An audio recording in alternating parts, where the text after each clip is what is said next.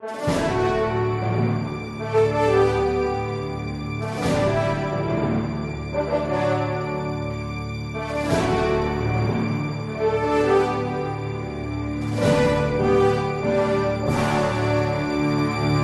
resposta católica de hoje, gostaríamos de responder a pergunta da Rafaela, que quer saber o que fez Jesus durante a sua vida oculta. A Rafaela foi questionada por um amigo, que perguntou a ela o que Jesus fez dos 12 anos de idade até o início da sua vida pública, aos 30 anos. E por que não consta na Bíblia nenhum registro a respeito desta época? Veja, Rafaela, de fato, a Bíblia não nos fala do que aconteceu nesta época e neste período da vida de Jesus. No entanto, exatamente por causa desta falta de informação, eh, vários teóricos começaram a pensar umas respostas, às vezes um pouco estapafúrdias, a respeito de o que Jesus teria feito nesses anos. Algumas pessoas criaram teorias que Jesus teria ido para a Índia, para ali eh, aprender na escola dos grandes sábios aquilo que depois seria a sua pregação. O que é que está por trás destas teorias? O que está por trás é o escândalo, o escândalo muito compreensível de Nazaré. Nazaré é uma pedra de tropeço ainda hoje para muitas pessoas, para aqueles que têm fé e para aqueles que não têm tanta fé assim. É exatamente aquela pergunta de Natanael no final do primeiro capítulo do Evangelho de São João. Natanael perguntou: De Nazaré pode sair algo de bom? João, capítulo 1, versículo 46. Ou seja, existe uma desproporção. A desproporção nós poderíamos mais ou menos colocar nos seguintes termos: se você não tem fé, ou seja, se você não crê que Jesus seja realmente Deus que se fez homem, mas você acha que Jesus é um profeta, um iluminado, um grande sábio, um grande líder religioso da humanidade. Pois bem, se você não tem fé, existe uma desproporção entre causa e efeito. Nazaré, uma vilinha humilde, uma, um nada. Como é que de lá pode surgir um sábio tão grande? Então, as teorias começam a imaginar. E daí vem as várias cavilações a respeito de Jesus, que teria aprendido, ou seja, o efeito daquilo que é a pregação e o ensinamento, a sabedoria de Cristo, deveria vir de algum lugar.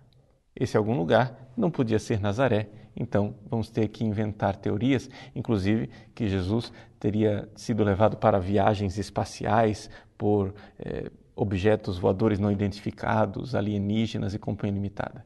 Todo tipo de maluquice. Simplesmente para não aceitar que de Nazaré pudesse sair algo de bom. Muito bem. Mas existe também um outro escândalo, o escândalo daqueles que têm fé, aqueles que creem de fato que Jesus é Deus que se fez homem. Portanto, não há aqui um problema de causa e efeito, porque de fato, se Jesus é o Filho de Deus, não há por que é, tentar explicar com outras teorias a sua sabedoria. Ele já a trouxe do alto, já trouxe daquilo que ele viu nos céus. Muito bem, mas o escândalo daqueles que têm fé está exatamente no fato do desperdício.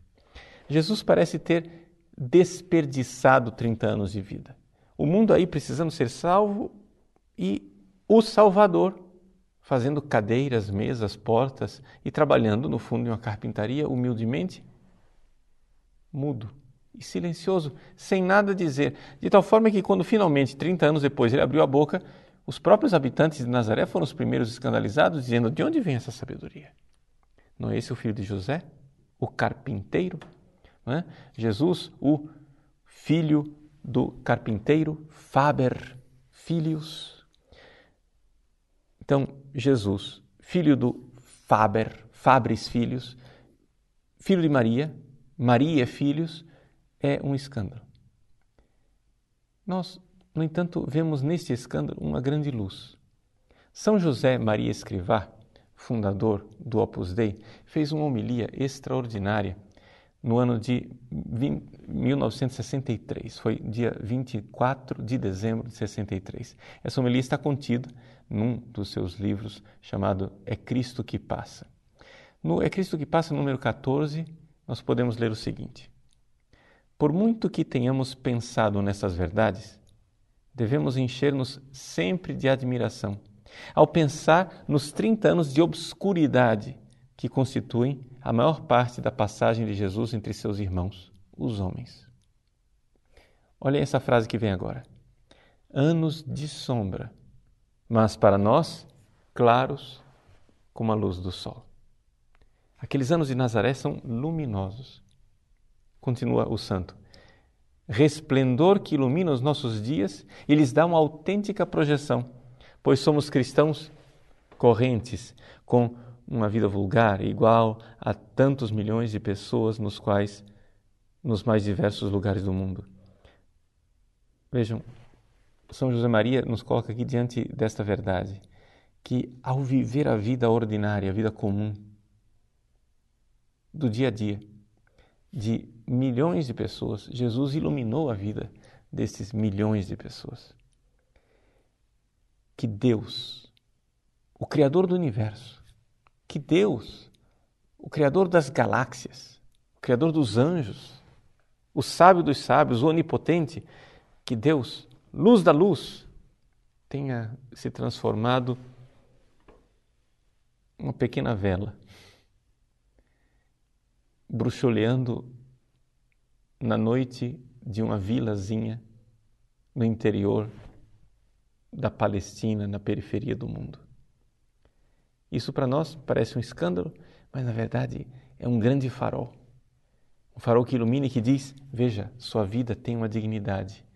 A vida que você vive, trabalhando, pagando suas contas, preocupado eh, no seu trabalho do dia a dia, tudo isso é para você fonte de grande santificação, porque o santo veio viver esse tipo de vida. São José Maria Escrivá fez esta homilia no dia 24 de dezembro de 63. Doze dias depois, com uma sincronia extraordinária, o Papa Paulo VI estava em Nazaré, no dia 5 de janeiro de 1964.